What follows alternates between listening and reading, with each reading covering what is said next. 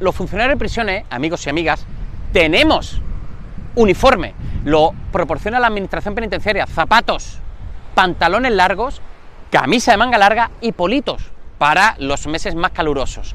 Hay veces que los hacen los propios internos, pero normalmente se compra a el corte inglés, que es el que lo hace. La administración penitenciaria no lo proporciona, así que por eso no os tenéis que preocupar. Eso sí, mantenerlo siempre limpio, planchado y arreglado.